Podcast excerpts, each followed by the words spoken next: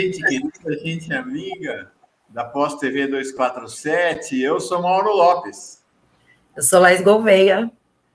Alegria grande na presença da Laís aqui. Tudo bem, Laís? Tudo bem. E contigo? Tudo bem. Alegria grande na presença de todas vocês, todos vocês, todos vocês. Hoje um giro especial. Eu sempre digo, todo dia é especial. O que, que tem de especial hoje? Primeiro, que a gente vai ter duas, três âncoras. Eu e a Laís, agora na primeira parte do giro, e depois a Camila, ela vai entrar na segunda parte do giro.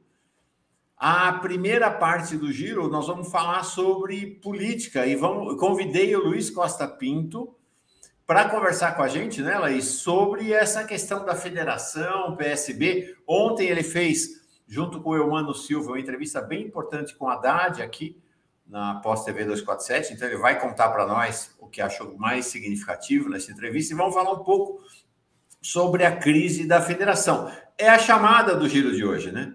É Renato Casagrande chuta o balde, federação agoniza. A situação com o PSB está se deteriorando a cada dia na relação, a relação do PSB com o PT. Depois, gente, muito, muito legal. Ainda na primeira parte do giro, vem a Ieda Leal, coordenadora do Movimento Negro Unificado, ela vem toda semana. A Liana Cernelins, que vem toda quarta-feira, hoje não poderá vir. E vem a Tamiri Sampaio. Nossa, eu sinto, ela é cria nossa aqui, gente. Eu, eu tenho tanto orgulho. Ela acaba de assumir como secretária, ela é secretária de Junta de Segurança e Cidadania em Diadema pois agora ela acaba de assumir como secretaria interina, secretária interina, perdão, lá em Diadema. Nunca antes na história daquela cidade aconteceu. E quantas vezes nós tivemos mulheres secretárias de segurança, mulheres negras secretárias de segurança no país? Isso é uma grande celebração e ela vai contar para nós. Aí, na segunda parte do giro, e vou até convidar as duas para ficarem um pouco mais, nós vamos ter duas presenças muito fortes aqui. Laís, não sei se você viu o giro ontem. O giro, uh, ontem a gente entrevistou quatro jovens uh, economistas que participam das elaborações da Fundação Perseu Abramo para o programa de governo do Lula. Eles estão lá no núcleo de estudos econômicos da Fundação Perseu Abramo. Todos brancos. E aí eu senti que tinha alguma coisa esquisita, sabe? Só gente branca? Não, não dá. Então hoje a Camila vai trazer duas pessoas, vocês não fazem ideia de quem vocês vão conhecer hoje com a Camila. A Gabi Chaves, que é uma economista muito potente, e ela é fundadora de uma plataforma chamada No Front, de empoderamento financeiro voltado para o tema da inclusão. Ela usa música de letra de rap para ensinar economia. Olha que sensacional. E junto com ela vem o José Henrique Júnior, que é um dos fundadores da rede de economistas pretas e pretos. Acho que vai ser uma super conversa, começando com uma super começando com a Super Laís e uma conversa muito importante com o Luiz Costa Pinto. Legal, né? Partiu? Vamos embora. Vamos embora. Quer começar saudando a comunidade que chega? Eu acho melhor você começar a saudar, Mauro, que você consegue fazer as tá bom. Mas vamos, vamos fazendo bola. Tá. Oh, os filhos de São José viraram membros aqui da Pós TV 247. Muito bem chegados. É, o Papa Francisco tem grande devoção exatamente a São José. Tem uma estátua de São José no quarto do Papa, lá no Vaticano, e ele conta que toda noite antes de dormir ele enfia uns bilhetinhos embaixo da estátua com os pedidos dele. E aí, enquanto ele dorme, São José, segundo ele, cuida dos pedidos. Essa tradução de bilhete com pedido é universal. Ontem a gente deu uma reportagem muito interessante de uma mulher brasileira, judia, ela é integrante, uma das líderes dos Judeus pela Democracia no Brasil, a Lia, agora não lembro o, nome, o sobrenome dela, com uma foto muito legal, ela enfiando um bilhetinho lá no Muro das Lamentações de Jerusalém, aí ela mostra o bilhetinho, fora Bozo. Então é isso. Essa tradição dos bilhetinhos de pedidos, né? Você joga moedinha em fonte, né? Você tem bilhetinho. Ah, é, é, é, é mundial isso. aí filho de São José. Elisaura Bezerra chega como nova membra. Silvânio Alves da Silva chega aqui para nossa roda de conversa. Paulo Tomazin chega também como novo membro aqui da comunidade 247. E o Roberto Silva, de todos os dias, dedos no gostei. É isso aí, gente. Convocações. Dá like, dá likear, gostar, dá dedos no gostei, que vai expandindo a repercussão do nosso giro. Inscrição na página da Pós TV 247. Nós vamos chegar esse ano a um milhão de inscritas e inscritos e inscritos. É, e aí, se você tiver condição nessa pindaíba que está o Brasil, né, torne-se membro ou membra, torne-se assinante, faça um Pix e ajude a sustentar a Laís e eu. e a mídia independente e toda a comunidade aqui da Pós TV 247, nossos projetos e tudo que vem pela frente. A Xinhabac aqui com a gente, o Glécio pedindo likes, Lúcio Rezer aqui com a gente também todos os dias, Rogério Gonçalves é um dos que está aqui na contagem. 318 dias para o fim do pior governo federal da história. É... Quem mais? Ah, Olivia Hansler aqui com a gente, como sempre. Fábio Abrantes dando a palavra de ordens. Dedo no gostei. No dedos no gostei, pessoal. A Junelagem de Coguerra, lembrando que hoje é aniversário de Pedro Casaldáliga sempre presente, uma das principais lideranças da teologia da libertação e da Igreja dos Pobres no Brasil, é, morreu recentemente, recentemente, depois de uma longa é, travessia com o mal de Parkinson. Laís, vamos embora. O que, que teve de destaque nesta manhã? Bom, principal destaque, né? Comunidade, bom dia, comunidade querida. É, então, o principal destaque é a viagem de Bolsonaro à Rússia, né? O assunto mais comentado, inclusive, aí no Twitter, né? E uh, um fato chamou atenção. Em Moscou, Bolsonaro presta homenagem ao túmulo do soldado desconhecido, símbolo da União Soviética. Então, nesta quarta, o presidente brasileiro abriu sua visita oficial à Rússia com cerimônia de aposição floral no túmulo do soldado desconhecido em Moscou. Na terça, Bolsonaro desembarcou em Moscou para sua visita oficial à Rússia. Então, a primeira atividade da agenda de Bolsonaro foi prestar homenagem ao soldado soviético.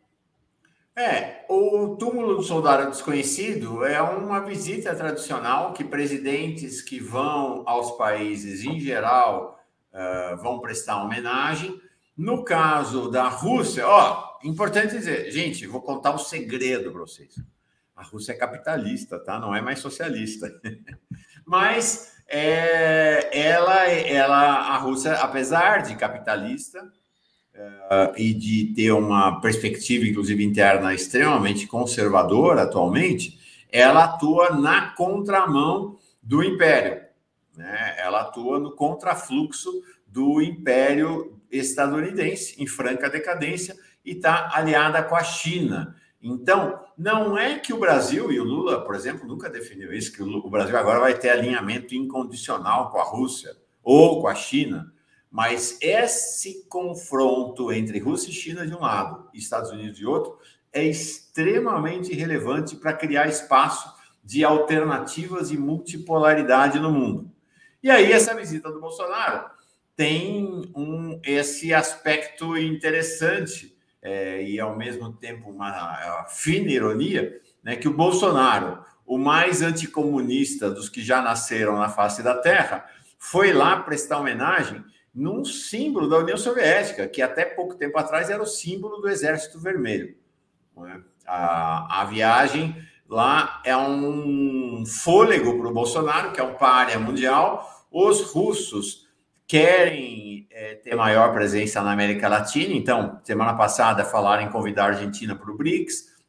Hoje, é, o Putin abre espaço, esses dias, né? Abre espaço para o Bolsonaro, inclusive dando mais espaço para o Bolsonaro do que deu para o Macron ou para o Olaf Scholz. Muito interessante. É isso aí. Importante, Mauro, também é, relembrar né, do destaque do Lula ao fortalecimento do BRICS, né, esse, esse trabalho que ele fez em conjunto com a Rússia. Foi muito importante na gestão do governo Lula. que mais temos hoje? Bom, vamos falar sobre né, o assunto, será o nosso assunto, próximo assunto, mas vamos começar a falar sobre essa questão desta crise envolvendo a federação e o PSB. Renato Casagrande ataca PT e detona a federação partidária. O governador do Espírito Santo afirmou em entrevista à Folha que petistas agem com arrogância e agem com guardiões da pureza ideológica. Casagrande tem agido sistematicamente contra a unidade das forças de esquerda e centro-esquerda. Aumentou o tom das críticas ao PT depois que recebeu ele, o ex-juiz parcial e suspeito Sérgio Moro, pré-candidato do Podemos à presidência da República. Ele afirma que a federação de partidos, que funcionará segundo a regra que exige atuação conjuntas das siglas por ao menos quatro anos, pode ser palco de uma carnificina entre PT e PSB nas eleições municipais de 2024. Então é mais um embrólio aí, né? Mauro, envolvendo essa questão da federação partidária. O governador do Espírito Santo, como a gente chamou, como a gente é, descreveu na chamada do giro hoje, chutou o balde da federação. A federação entre PT e PSB, nesse momento, está agonizando, está na UTI. Vai sair da UTI? Não sabemos. Vamos ver. Acho difícil nessa altura do campeonato.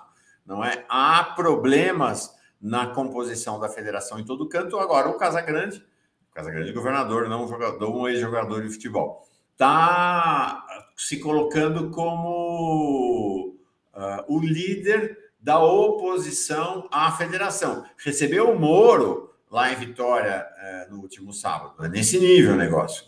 Né? Ao mesmo tempo, aqui em São Paulo, o Márcio França, que tinha dito que ad, admitido apoio ao Haddad, voltou atrás, se relançou candidato, Vamos conversar sobre isso daqui a pouquinho com o Luiz Costa Pinto.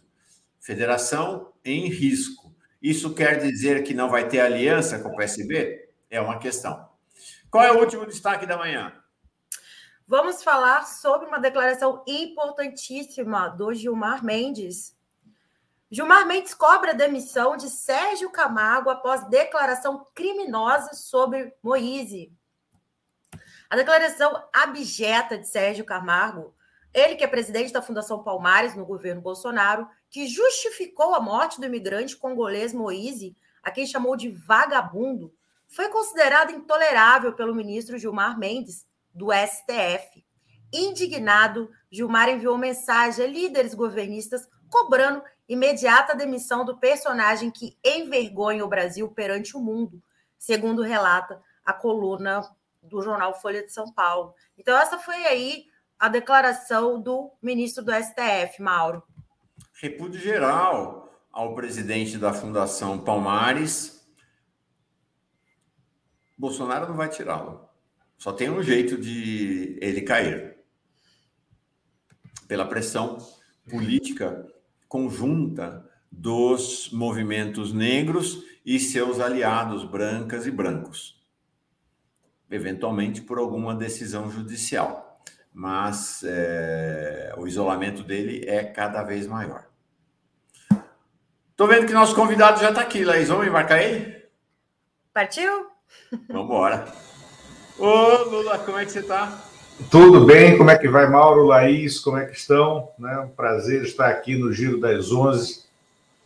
Muito bom, muito bom você estar aqui com a gente. Lula, o, o, Lula me fez saber, ontem comentei isso aqui no Giro, quando falei é, de você, por conta da entrevista com a Haddad, que tinha acontecido pouco antes do Giro, que no Nordeste, Luiz vira Lula, e que foi você que disse que só descobriu que era Luiz quando entrou na escola e a professora fez Isso, quando, chamada, né? quando não, quando estava sendo alfabetizado, que eu tinha que escrever meu nome, né? E, e era Luiz, né?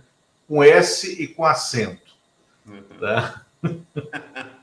Mas é Lula. No Nordeste, gente, não tem Luiz, só na certidão de nascimento. É tudo Lula. Ah, sim, a Camila, que estava aqui ontem, disse exatamente isso. O pai dela é Luiz também. E só é. Ninguém chama ele Luiz, é todo mundo é Lula. Lula. Então, Lula, vamos lá. Ontem teve uma entrevista muito importante. E, como diz Olivia Husler, eu assisti quase toda, depois vim para o giro. Excelente entrevista com o nosso governador Haddad. É, O que, que você destaca nessa conversa realmente relevante com o Haddad? Primeiro, é, é, Mauro e, e Laís, a, absoluta.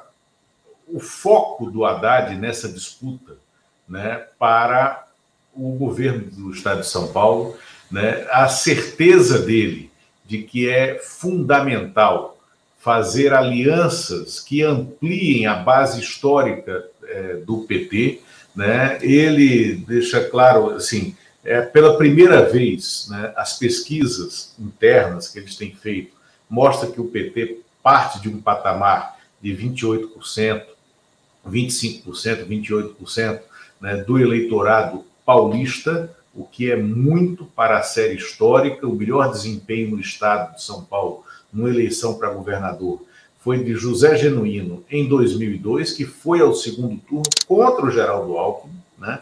Então, é uma, uma, uma, certeza dele de que este, que é também a certeza do ex-presidente Lula, né, de que este é o momento para disputar, né, com chances de vitória, chances reais, né, a eleição para governador de São Paulo. E a tranquilidade de quem está costurando um arco de alianças e que segue conversando né, à esquerda com o Guilherme Boulos né, e ao centro com o Márcio França para ver a possibilidade de uma grande chapa, caso saia a federação, mas também é, com a convicção de que há espaço para trilhar um caminho solteiro, né, sem que o PT abra mão dos seus princípios, das suas teses fundamentais né? E achei o Haddad muito. Ele estava cansado, era é, visivelmente cansado, né?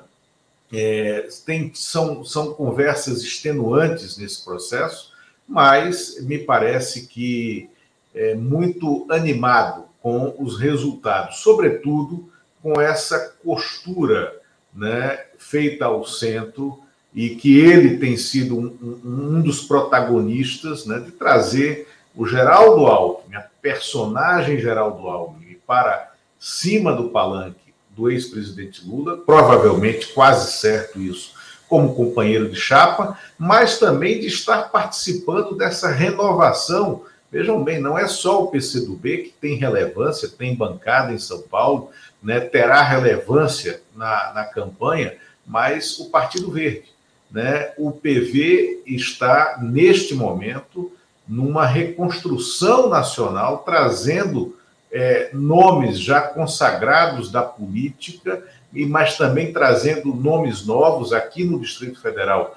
O PV terá candidato a governador ou está colocando para a federação que está sendo formada, pelo menos com PT e PCdoB, o nome de um candidato a governador, um jovem de 40 anos de idade, o, o Leandro Graça, que é deputado distrital, mas o PV pode ser um aliado muito importante aí em São Paulo, até porque está disputando e conquistando a adesão de personagens como José Aníbal, como Aloysio Nunes Ferreira, né, que são dissidentes do PSDB.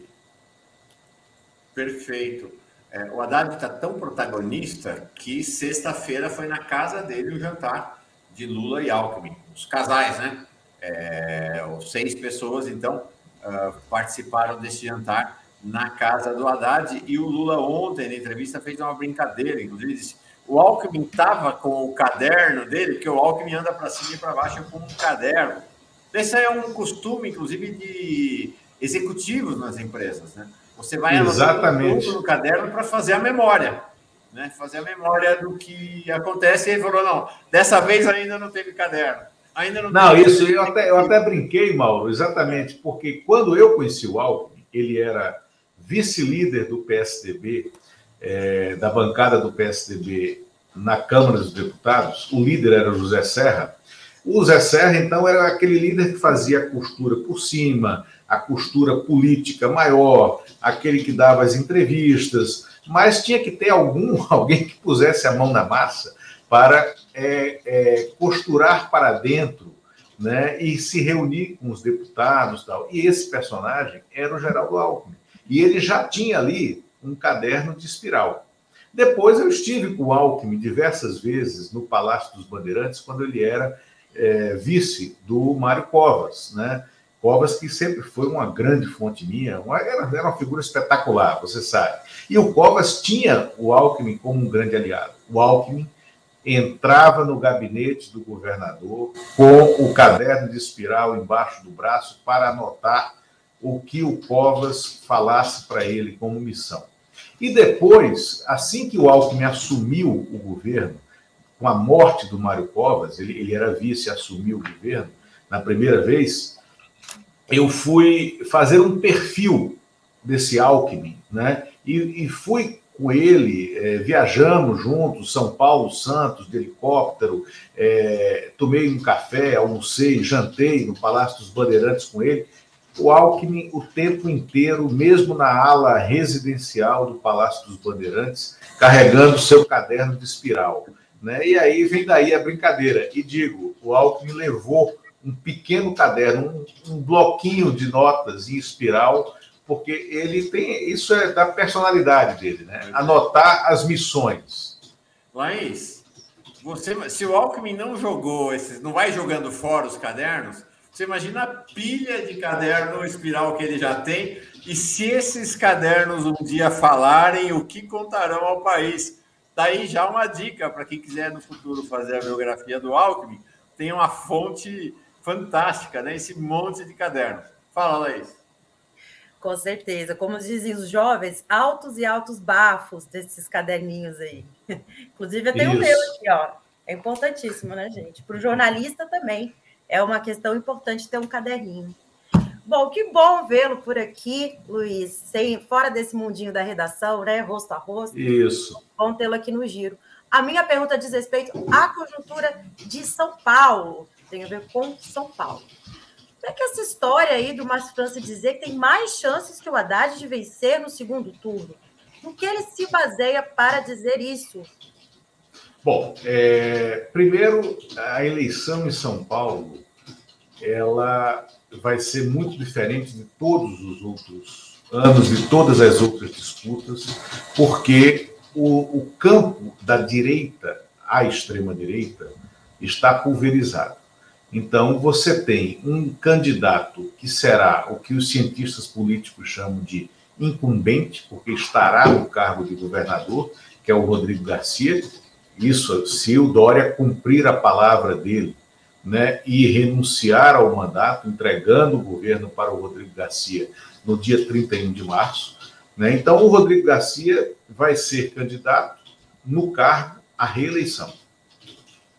É, mas você tem um candidato do Palácio do Planalto, né, que é o, o, o Tarcísio Freitas, né, ministro do, do da, ministro encarregado da infraestrutura nacional, com muita verba, com muita tinta na caneta, com muita verba para é, é, obras e que está desaguando essa verba no estado de São Paulo e que integra o campo ideológico da extrema-direita, né, do bolsonarismo, ele terá um percentual de votos elevado. Ele não é, nessa disputa do campo da direita à extrema-direita, ele não é um cavalo paraguaio, como sempre foi, por exemplo, o Celso Russomano, que tentou disputar eleições nesse campo.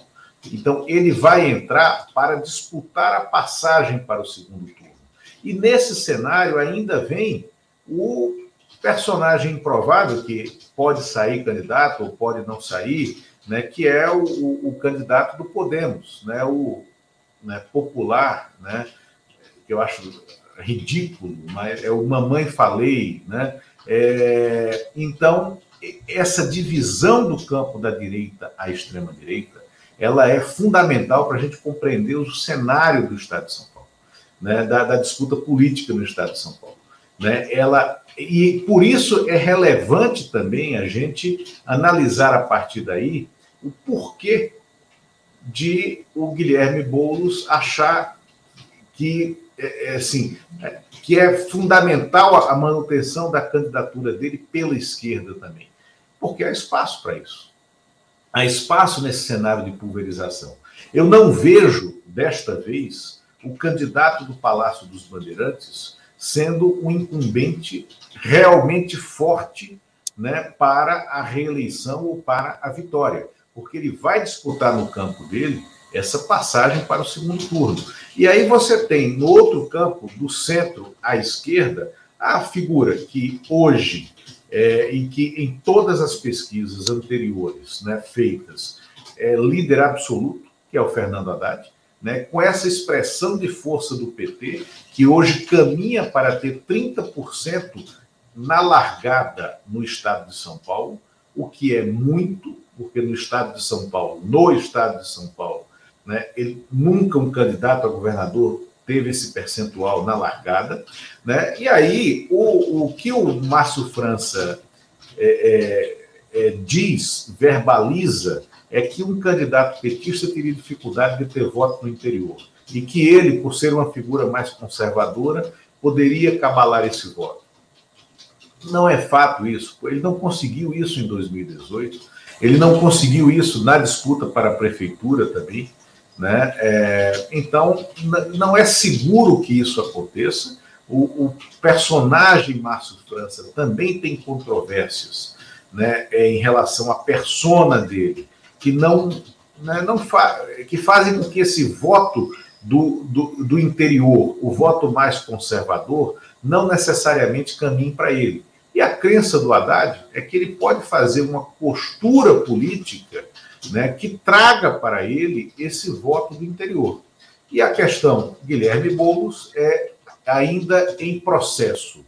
É um trabalho de, de, de costura política que ainda está em processo, né, e está colocado sobre a mesa o apoio da federação que o PT constrói, independente do PSB, com o PV e com o, o PCdoB, para uma eventual candidatura do Boulos à Prefeitura de São Paulo em 2024, porque as federações terão um candidato ou podem apoiar um candidato de fora, não necessariamente é, é, que o pessoal esteja na federação, mas pode ser apoiado pela federação de esquerda que está sendo construída com esses outros partidos, e isso está sobre a mesa e não tem decisão. E aí, de uma outra entrevista que eu fiz na quinta-feira passada com o Juliano Medeiros, presidente do, do PSOL, ele disse: olha, é, não, a questão de São Paulo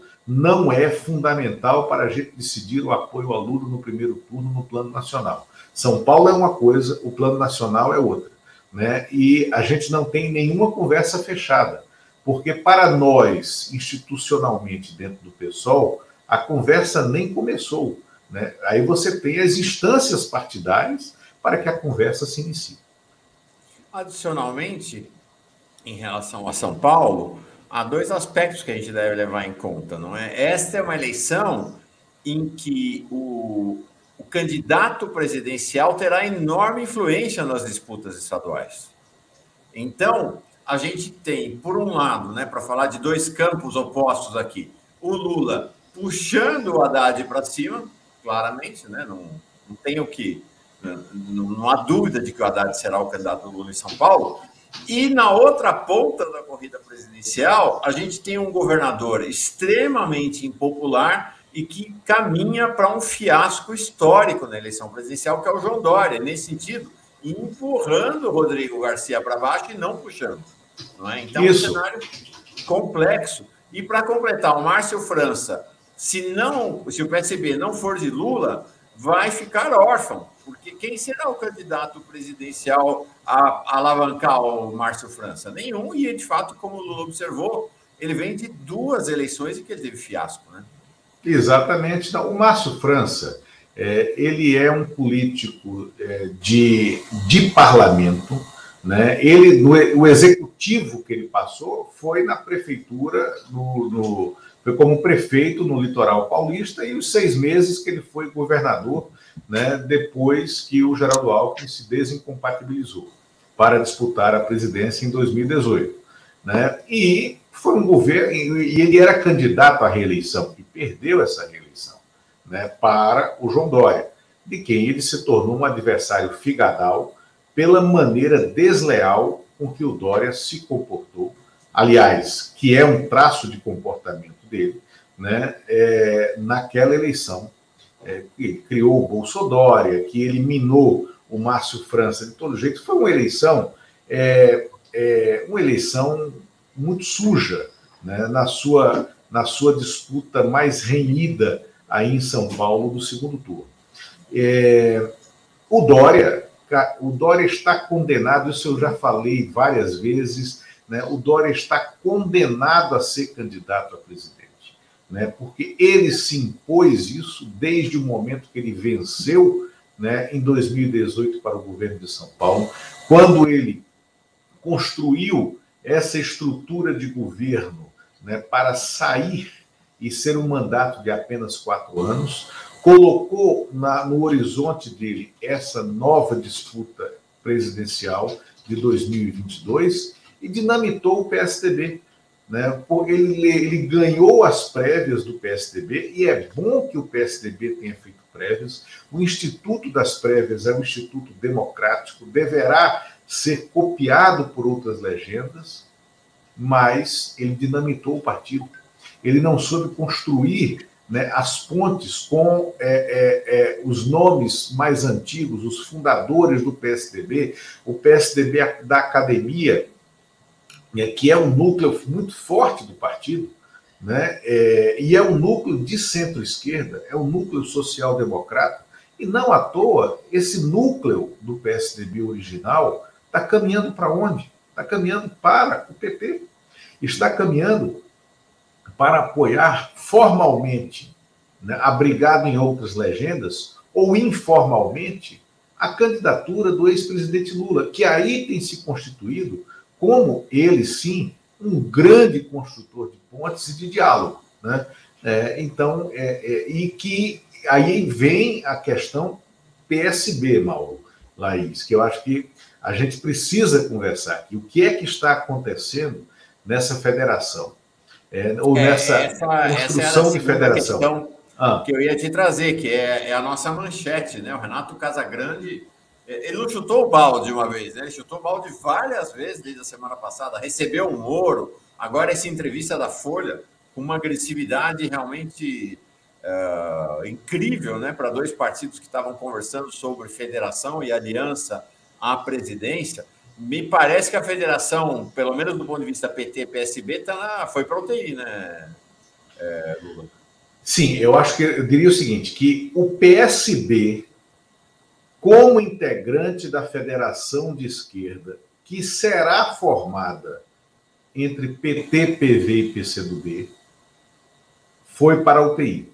Na verdade, o PSB e, e, e, o PSB hoje está à margem da construção dessa federação que está saindo do papel entre as outras três legendas, né, com a liderança natural e a liderança não é porque é a expressão de vontade da presidente Gleisi Hoffmann, ou é a expressão de vontade do Lula, do ex-presidente Lula, que o PT seja mais forte. Não, existe um critério. O critério é a proporcionalidade do tamanho das bancadas formatadas em 2018, quando o PT, apesar de todo o discurso né, é de, de desconstrução do partido, do legado do partido, do Lula. O PT elegeu uma bancada do tamanho da bancada do PSL, que surfava naquela onda do antipetismo, do lavajatismo. Né? Então, é, esse é o critério de proporcionalidade da presença dos integrantes né, da federação dentro do comitê executivo da federação. Né? E é correto que seja assim, porque esse critério respeita a vontade popular. Mas, neste momento, o PSB está ficando de fora desta construção, dessa federação, e aí eu te digo, seguramente, porque o presidente do partido, Carlos Siqueira, que não é uma liderança forjada no voto popular, e não há nenhum demérito nisso, isso eu já falei para ele, inclusive, várias vezes, o Carlos Siqueira nunca disputou eleição. Ele sempre foi um burocrata de alta qualidade, mas um burocrata de dentro de partido. Ele foi o braço direito do ex-governador, ex-deputado Miguel Arraes, quando Miguel Arraes foi presidente do PSB. Depois ele se manteve como braço direito do Eduardo Campos, ex-governador, ex-deputado, ex-ministro, como presidente do PSB. O Eduardo era o presidente do partido e o Siqueira era o grande secretário-geral que, que dava é, é, a estrutura funcional do partido.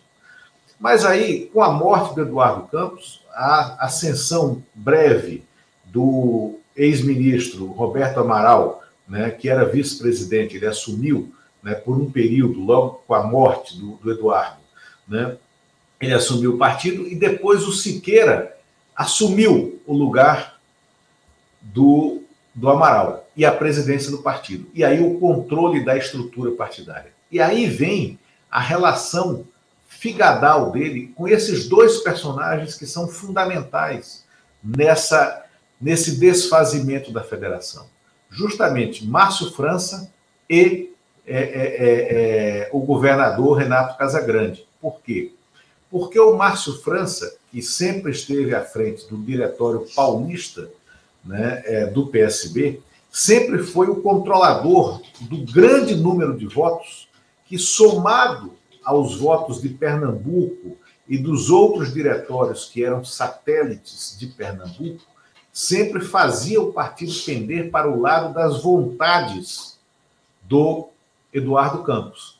Foi assim que o Eduardo Campos demoveu a candidatura do Ciro Gomes em 2010. Foi contando com essa maioria construída junto com Márcio França. E vem daí a grande dívida do Diretório Pernambucano, do Carlos Siqueira, é, é, dos pernambucanos com o Márcio França, porque o Márcio França deu os votos necessários a tirar a candidatura do Ciro Gomes e fazer com que o PSB apoiasse a então candidata Dilma Rousseff, né, já no primeiro turno em 2010. E era um pedido do Lula. Depois, em 2014, o Eduardo Campos novamente renovou a aliança com o Márcio França para sair ele candidato né, do PSB à presidência da República, tendo a Marina Silva como vice. Foi uma construção feita com o Márcio França. E, por fim, né, o, qual o papel do Renato Casagrande? Ele, nesse período, desde a morte é, do Eduardo Campos até ele virar governador do Espírito Santo de novo, ele se abrigou na fundação como presidente da Fundação João Mangabeira. E dentro de um partido político, as fundações são muito importantes. Elas dispõem de 10% da receita partidária.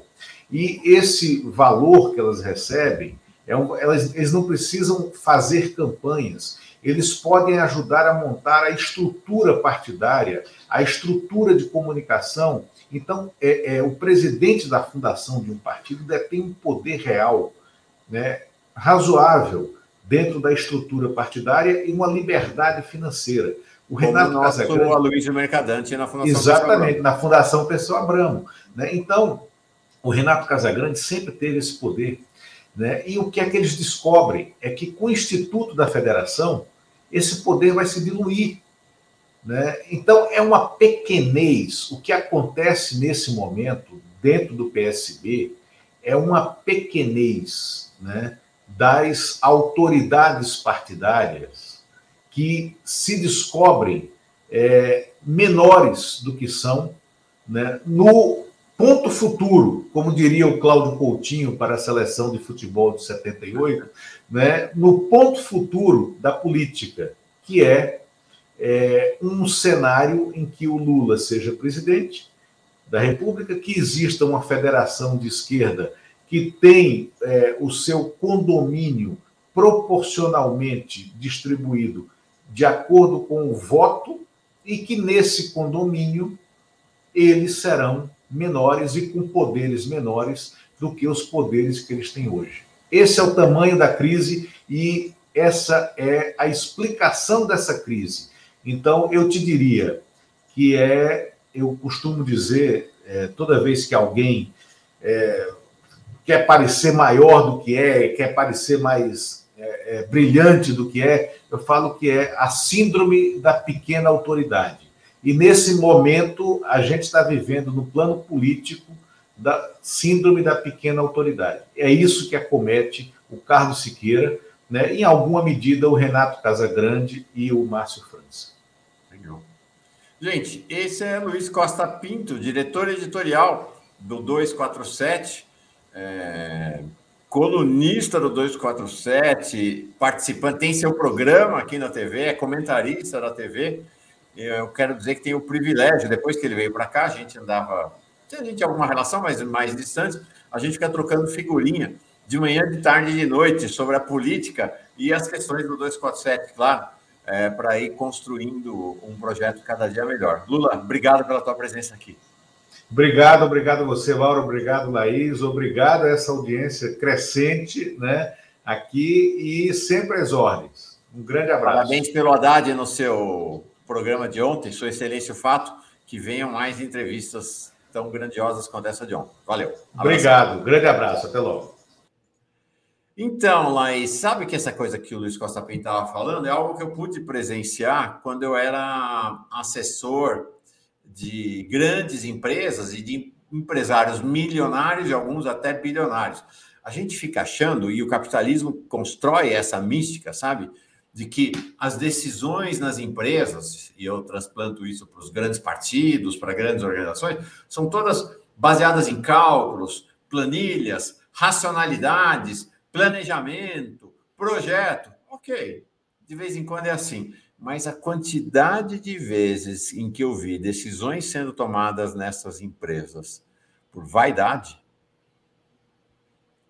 porque é isso, né? Quanto mais rico, quanto mais poderoso, mais importante a pessoa se acha. Então, a vaidade passa a ser uma condutora do processo decisório. Isso é na nossa vida cotidiana de nós, mas nós somos né, pequenininhos, pequenininhas aqui, então, e a gente tem que sobreviver, né? Tem que pagar as contas no final do mês. Então, a nossa vaidade também ela está mediada por uma obrigação de racionalidade, que é de a sobrevivência. Negros e negras são professores nisso. Mas quando a pessoa é poderosa, é rica, é milionária, é bilionária, isso deixa de existir. Então, a vaidade pode se expressar grandemente. E aí, ela é que toma decisões e não a, essa falsa ideia da uh, racionalidade. Vou te contar, Laís já viu umas três ou quatro grandes empresas quebrarem por causa disso. Ego, poder ego. e ego. É isso aí. Difícil, é isso né? Aí. Uh... Agora, eu sei que o, o, Costa Pinto tem um tempo breve, ele tem várias coisas para fazer, mas eu fiquei com uma pulga atrás da orelha com uma questão, Mauro. E eu sei Bom. que você também é um analista político. Você como diz os jovens, manja dos paranauês, da política. Vamos tentar, fala. Como é que fica essa questão, então, dessa chapa Lula-Alckmin? Ainda tem chance do Alckmin ser vice de Lula? Laís, Alckmin será vice de Lula. Não tem conversa. Se não for pelo PSB, vai ser pelo PSD. Troca a letra de B de bola por D de dado. Se não for pelo PSD, vai ser pelo PV. É exatamente como foi lá atrás com o José de Alencar. Estava no MDB. O Lula falou: vem cá, sai do MDB, que o MDB não vai estar com a gente, e vai para o PL. E foi assim que foi. Vai ser assim com o Alckmin. Alckmin já é o candidato a vice de Lula, a não ser que tenha uma bomba atômica no meio do caminho. Quero te fazer uma pergunta antes de entrar aqui na, na, na, parte, na zona intermédia do nosso Giro das Onze. Tarcísio Pena diz assim: o ministro Sérgio Camargo, falando, é, na verdade, presidente da Fundação Palmares, né, Sérgio Camargo, parece ter orgulho da frase racista negro de alma branca.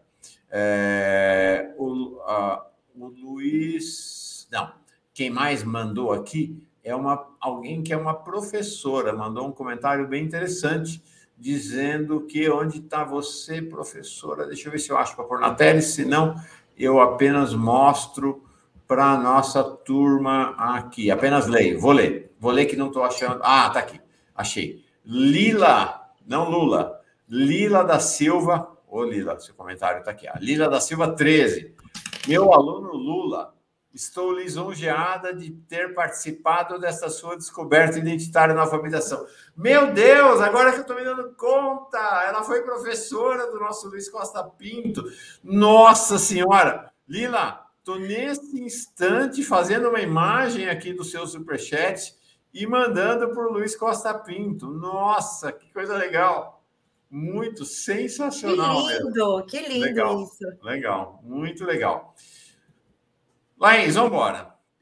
Deixa eu colocar nossos nominhos aqui, que não estava, apesar de todo mundo saber quem nós somos. Deixa eu meter aqui nossos nominhos. Pronto, é mágica, magia. Eu clico e aparecem nossos nomes. É o seguinte: a eleição presidencial é a coisa mais importante do Brasil. Não há dúvida quanto a isso. É o grande tema do país. Mas o segundo maior tema do país, Laís, é BBB. Apesar dessa edição do BBB aí tá meio de lado, né? Que é menor Flopada. É? é? Como é que é? Flopada. Flopada, né? É, ainda é captura as ações. E eu vi que tá. Eu estou perguntando isso para a editora do Tá nos Trends, é, para a editora do é, daquilo que está rolando nas redes. Que coisa é essa? Sônia Abrão, ação, tá um bafafá, deu um bafafá esses últimos dois dias aí. Que, que aconteceu? É, eu vou fazer um resgate, na verdade, Mauro, porque quando a gente fala de Sônia Abraão, né, precisamos fazer um resgate do papel dela na mídia brasileira, papel nocivo da Sônia Abraão na mídia brasileira. Né? Vamos resgatar o que, que ela fez no resgate da menina Eloá, durante o sequestro da jovem Eloá.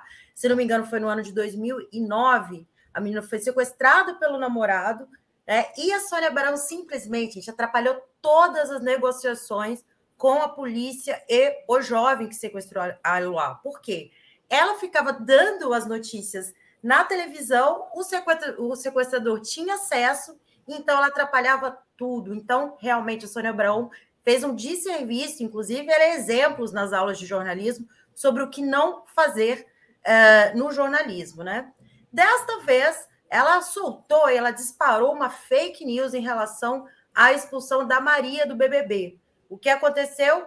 foi que a Maria ela foi expulsa do BBB após agredir a participante Natália. Em vez dela jogar um balde de água na cabeça da participante, ela bateu com o balde na cabeça da participante e foi expulsa por conta desta ação.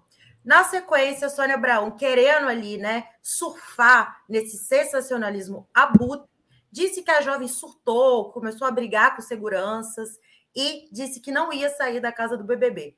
Pois bem, nada disso aconteceu, né? Não aconteceu em nenhum momento. A menina, inclusive, mostra a Maria no confessionário saindo tranquila da casa, né? E mais uma vez a Sônia Abraão é pega aí nesse sensacionalismo abutre, né? Inclusive, os internautas estão dizendo para Maria processá-la. E vai rolar? Você acha não? Processo? Eu acho que sim. É muito grave, ah. né, Mauro? Imagina se eu falo para o Mauro Lopes surtou aqui, viu, gente? Ele saiu aqui, ele está surtado. É muito grave você fazer esse tipo de apontamento contra uma outra pessoa, né? Perfeito. Laís, você é minha fonte de informação sobre o BBB. Obrigado por estar aqui hoje nesse nosso giro. A Laís volta de novo hoje, que dia da semana? Quarta-feira, sexta-feira, Laís está de novo com a gente aqui no Giro das 11. Valeu, Laís. Mas... a jornada lá, porque ó, a jornada da Laís vai longe lá no nosso portal, o Brasil 247. Fala. Só um convite. É, amanhã eu não estou no Giro, mas eu estou no programa Juventude em Pauta. O nosso convidado amanhã é o presidente da União da Juventude Socialista, Tiago Morbach. Às duas da tarde, na TV 247, eu espero vocês. Legal. Ah, olha aqui, Laís, antes de você sair. Você já saiu? Não, não saiu. Não. Costa Pinto. A Olivia Husler me criticou aqui porque eu tenho que ler a, os chats quando a pessoa está aqui, mas os chats vão passando e a gente não se dá conta, às vezes, ou não quer interromper o entrevistado, mas de fato teria sido muito legal ler esse superchat é, da professora do Luiz Costa Pinto aqui. É, da Lila da Silva 13, olha só que legal.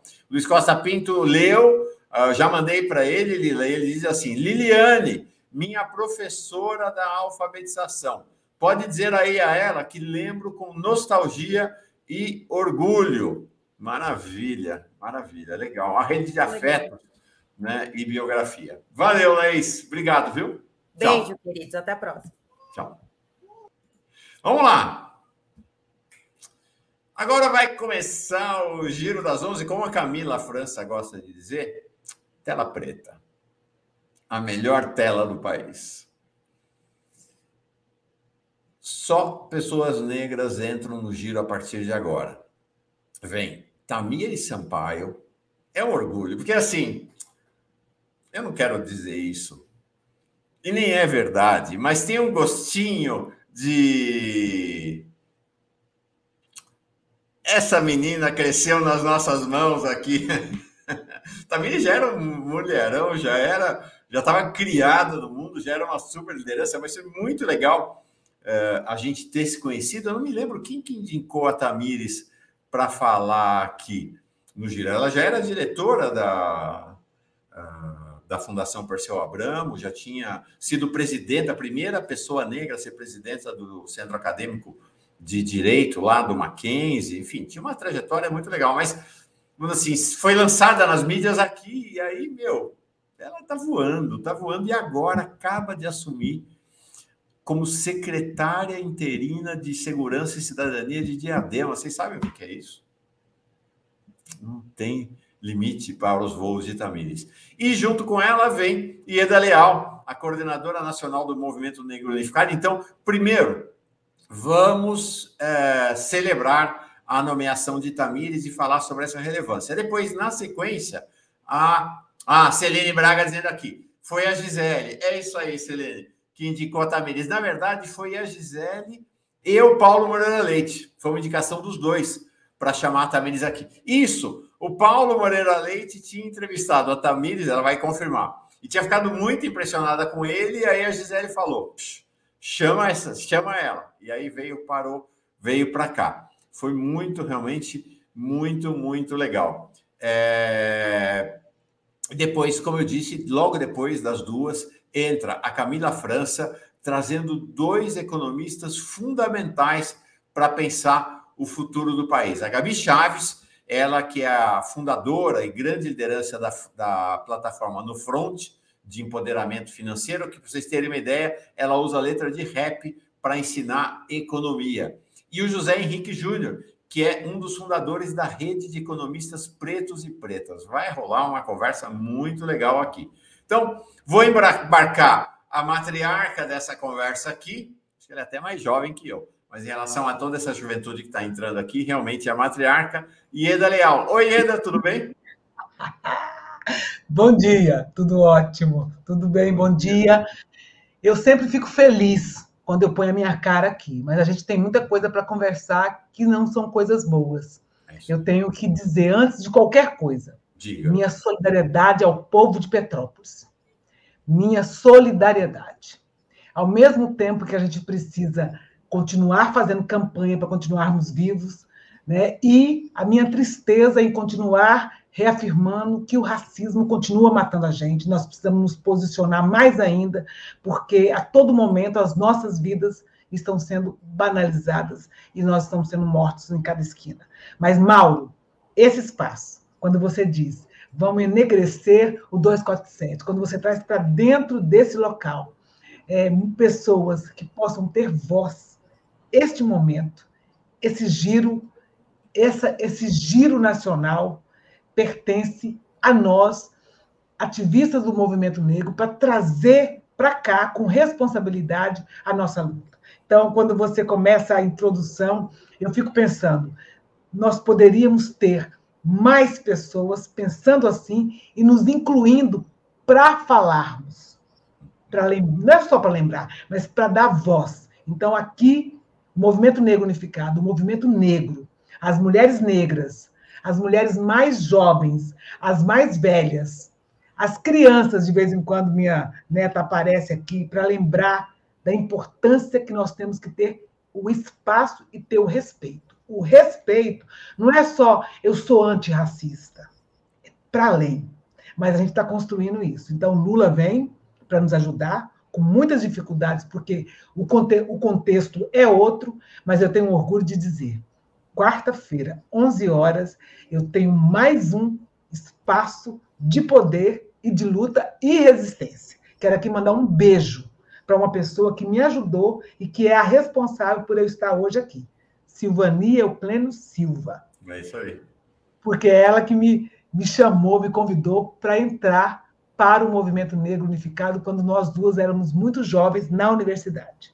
Nunca mais eu saí.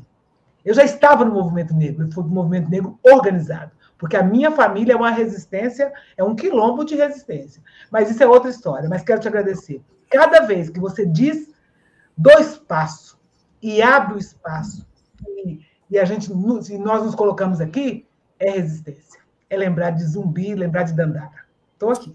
Eu que te agradeço, mulher, por tudo que você me ensinou e ensina aqui. E você fala Silvania Euclênio. Gente, Silvania Euclênio é a fundadora e grande articuladora do Pensar Africanamente. Acho que hoje um dos principais canais do movimento negro, da negritude brasileira. E é comentarista aqui, está com a gente quase toda sexta-feira. É, às vezes ela não consegue estar, mas é com muito orgulho nossa comentarista. A Mari Lula Segar está dizendo aqui: eu vi a festa da Tamires. Senhora secretária, que festa foi essa para a qual eu não fui convidado? Oi, secretária, tudo bem? Que alegria que está aqui. É, bom dia, bom dia, Mauro, bom dia, Ieda, bom dia a todas, todos e todas que estão assistindo a gente aqui. Acho que vou acompanhar a Ieda e começar com a solidariedade às famílias de Petrópolis. De fato, as imagens são muito, muito tristes, né? E o pior é que do, desde o ano final do ano passado, né, de dezembro, que aconteceu no sul da Bahia, a gente está vendo isso só se expandir para outros lugares. Quando eu penso que, que vai ficar tranquilo, né? Eu até é, ajudei na coordenação de uma campanha que começou com Abraça Bahia, depois se expandiu para outros estados, Maranhão, Piauí, veio aqui para São Paulo e falou assim: ah, agora vai acalmar. Não, surge essa questão de Petrópolis. E aí quando a gente fala sobre o racismo mata né, a população negra, é importante entender que o racismo ele se reflete em várias áreas, né? Na segurança pública, mas também no racismo ambiental.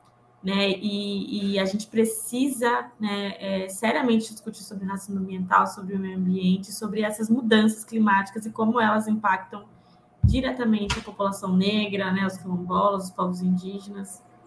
Enfim, olha, e sobre a, a festa, Mauro, eu acho que. Peraí, deixa, deixa só eu, eu dizer que essa notícia é de hoje, tá? Já são 34 mortos lá em Petrópolis. Sobre a festa, fala. Eu acho que é minha festa de aniversário que você foi, não é? Deve ser isso. Eu tô achando que é a festa. Ah, não! não. Ou é a comemoração do, da, da secretaria? Pode é ser. É isso aí. Você ah, passou é. nas suas redes a comemoração da secretaria?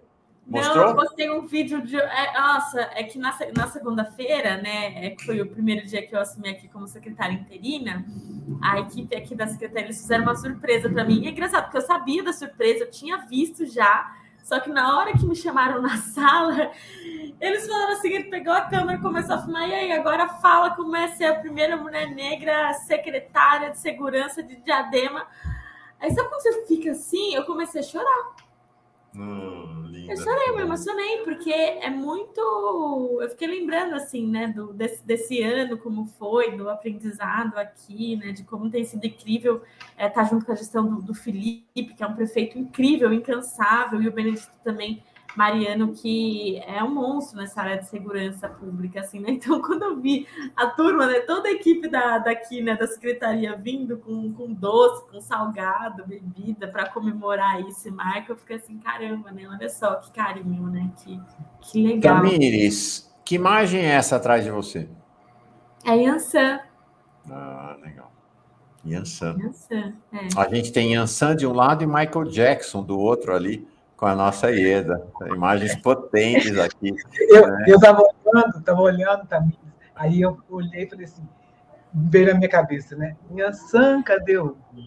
Oi, ah, então a gente tem a ligação é tão é, forte, né? E quando você fala que uma mulher jovem negra assume a Secretaria de Segurança, é uma dessas coisas que a gente fala, mal, que nós estamos preparadas nós vamos assumir todos os espaços para garantir um projeto de segurança para o Brasil. Sim. E a gente parte das nossas inseguranças. Então, Tamires, ali, nessa evolução, a gente, eu chamo de, da evolução da nossa participação enquanto defensoras das nossas vidas, das vidas de todos. Então, este espaço, Tamires não vai fazer, não vai lá para experimentar, para ver como é que é. Ela chega sabendo o que precisa ser feito. Agora a gente sabe que a gente vai estar lutando. Ah, é? o nome é? da criança. Quem é? Ela chama Luara. Fala, Luara, bom dia. Aí. Oi, Luara, tudo bem? Eu acho que é a segunda participação dela aqui no Giro, né? Não? É, fala, estou aqui firme e forte.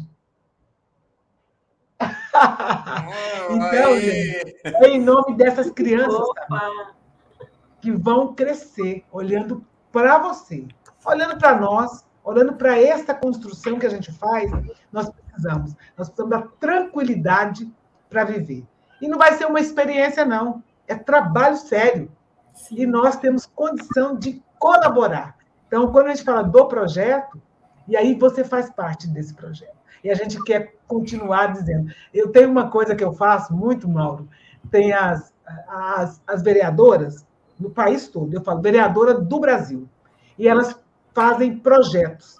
E eu tenho é, pego esses projetos, lido e tenho oferecido para outras cidades. Vocês não precisam inventar. É só olhar no que já está sendo construído, no que precisa ser construído, mas está aqui um projeto para a cidade. Então, a gente precisa ter vereadores do Brasil que cuidam das cidades e que têm um olhar para a segurança, para a saúde, para a educação, para o lazer.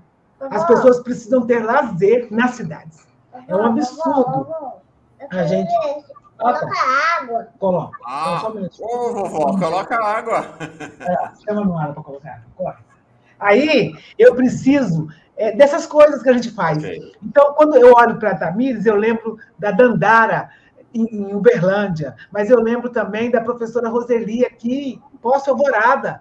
Nós precisamos debater segurança em todos os lugares. Nós temos violências todas as segundas-feiras, o noticiário e o, aquilo que não é noticiado, nós somos recheados de situações de violência o tempo todo. E é assim, é uma violência de homens esfaqueando as mulheres, esfaqueando as avós, tirando as vidas dos nossos filhos, porque já não estamos mais com, na companhia desses homens, ou a violência da fome, a violência da maternidade, que não recebe, não acolhe a mulher negra para parir naquele momento e diz assim: volta para casa que não está na hora ainda.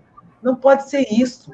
Esse é um debate com a sociedade. Nós precisamos incluir os estudantes de medicina, os médicos, que possam compreender a diversidade da nossa população, de verdade. Então, assim, lógico que eu tenho médicos fantásticos, maravilhosos, que a gente precisa conversar. Então, violência é uma coisa muito séria. E a segurança pública não é só colocar alguém para é, é, cuidar do patrimônio, que precisa ser cuidado, é para cuidar das cidades. Eu acho isso. Então, bem-vindo. Deixa eu ler alguns superchats aqui já vou passar a bola para você para falar exatamente desse tema, Tamiris. A Isabel Cristina de Almeida. Mauro, a ONU reconhece o ano de 2022 como o ano do vidro. Você não leu meu segundo chat de ontem quando falei da relação do vidro com a economia verde. Trabalho com transformação de vidro descartado. Arroba ato 2. Está aqui. Desculpa, Isabel, não reparei de fato no segundo super chat. É... Quem mais? O perfil demais, dizendo triste, o Rui Costa continuar no 247, não serei membro. Tem uma fala aqui dedicada a Tamires, mas antes deixa eu ver essa conversa aqui que está rolando entre a Lila da Silva e o Luiz Costa Pinto. Ela diz: Fiquei emocionado com a resposta do meu aluno famoso. Já mandei para o Luiz Costa Pinto e ele falou: famoso, famosa é ela, em nossas redes de alunos jesuítas do Recife. Até em Maputo, lá em Moçambique, é, há uma ex-aluna, Marcela Câncio, dentista na África, que lembra dela com carinho grande. É isso aí. E, finalmente, está aqui o Lúcio Rezer dizendo: sou fã da Tamires desde que a vi no Giro há muito tempo e passei a acompanhá-la numa rede social. Viva a juventude negra do PT. viva mesmo. Tamires, então queria que você dissesse para nós um pouco desse seu discurso de, de festa, né? que não teve uma cerimônia de posse, né? É, você está aí como interina, mas o que, que é essa jornada de secretária de Segurança e Cidadania, a primeira secretária negra de Diadema? Imagino que deve ser raríssimo a presença, gente não tem um levantamento, mas a presença de secretários negros, até tem o Benedito Mariano, mas especialmente secretárias negras de segurança no país, municipais, estaduais, raríssimo, né? Deve dar para contar nos dedos de uma mão. E aí, o que, que você, a partir de Diadema, projeta como proposta para o governo Lula? Olha, Mauro, essa experiência aqui, né, comentei, eu até fiquei emocionada, porque, de fato, mudou, assim, minha visão de segurança pública, assim, pensar a segurança pública, né? Eu tinha uma visão que era extremamente é, acadêmica, né? Então, tanto na graduação quanto no meu mestrado, eu pesquisei sobre isso, segurança cidadã, pensar é, essa nova, um novo modelo, né, de, de policiamento mais preventivo, antirracista. E eu tinha muita dúvida sobre como isso se concretizava, né, na política pública, se era possível de fato fazer isso. É, tanto nessa perspectiva quanto também na perspectiva de denúncia, né? Então a gente vê os dados e se é, enfurece, né? É, é, a cada 23 minutos um jovem negro é assassinado. Então, o, o, índice de violência, né? E a forma como a população negra é, é tratada é absurdo. E vir aqui, né, para a secretaria ter o contato direto com os agentes de segurança do município, né, os GCMs, é, me, me deu a possibilidade de mudar muito a, a minha visão, até de entender o que, que dá para a gente fazer. Né? Então, acho que é possível apostar em prevenção, apostar em prevenção em políticas preventivas funciona, funciona. Acho que esse é um primeiro ponto, assim, né? Ter um trabalho articulado entre as secretarias, em especial a de educação, cultura né, e assistência social, é fundamental, porque são secretarias que têm um trabalho nos territórios, assim, né? Que tem é, um acesso à população, então que conseguem fazer cursos, atividades, e enquanto a, a nossa juventude, enfim, a nossa população tem é, esses processos de formação, é, tem possibilidades e trazem outras é, perspectivas de vida, né? Aqui em Diadema, a gente tem, acho que, dois principais projetos, assim, né? Um programa que eu coordeno, tenho a felicidade de coordenar, que é a Patrulha Maria da Penha, que vai fazer um ano agora em março, né? Que a gente faz o acompanhamento é, das mulheres que têm medida protetiva na cidade, e isso é fundamental, porque na prática, nas cidades em que não existe esse, esse serviço né, de, de patrulhamento, é, a, a, medida protetiva é um papel que fala que o agressor não pode chegar em 3, 4, 10, 100 metros. Mas se não tem esse acompanhamento, quem é que vai de fato garantir que essa decisão ela, de fato está sendo cumprida? Né? Então a patrulha ela faz esse processo, e aí aqui em Diadema é, a gente resolveu, para além de ter esse trabalho que é policial, fazer uma construção dessa perspectiva da segurança cidadã mesmo, assim, né? Então, é, de articular com os outros setores da secretaria, com a Secretaria de Saúde, para capacitar os trabalhadores da saúde da cidade, para eles é, encaminharem para a gente também, né, para as mulheres que sofrem, estão em situação de violência, para elas serem de fato atendidas e com é, devido cuidado, né? Assistência social também, porque tem uma série de, de, de, de serviços, né, dos casos, CREAS, que podem é, garantir o atendimento para essas mulheres, porque muitas delas estão em situação de vulnerabilidade econômica, e aí não adianta apenas é, ter esse, esse, patrulhamento policial, porque ela está numa, numa condição que muitas vezes faz com que ela volte para o relacionamento abusivo por conta da condição econômica e social em que ela está. Então, a gente tenta, né, de alguma forma, através da Secretaria de Assistência Social, é, garantir né, esse suporte econômico através de política pública, a educação para trabalhar a prevenção nas escolas, então discutir é, violência doméstica com as crianças, com a turma mais velha do, do EJA. É, então, assim, a gente construiu de fato uma rede de proteção né, às mulheres aqui da cidade não só nessa perspectiva do policiamento, mas também nos outros setores. Isso é a base da segurança cidadã, assim, né? É, e funciona. Então, tem sido incrível essa experiência aqui, porque agora a segurança cidadã não é mais uma palavra de ordem ou uma teoria, assim, ela é concreta, né? Tem dados, tem números, funciona. E assim, do ano passado para cá, eu acho que é legal também dar essa informação. O, a, a, letalidade policial em Diadema, ela diminuiu 75% de 2019 para 2020. Né? 2020 para 2021. 75%.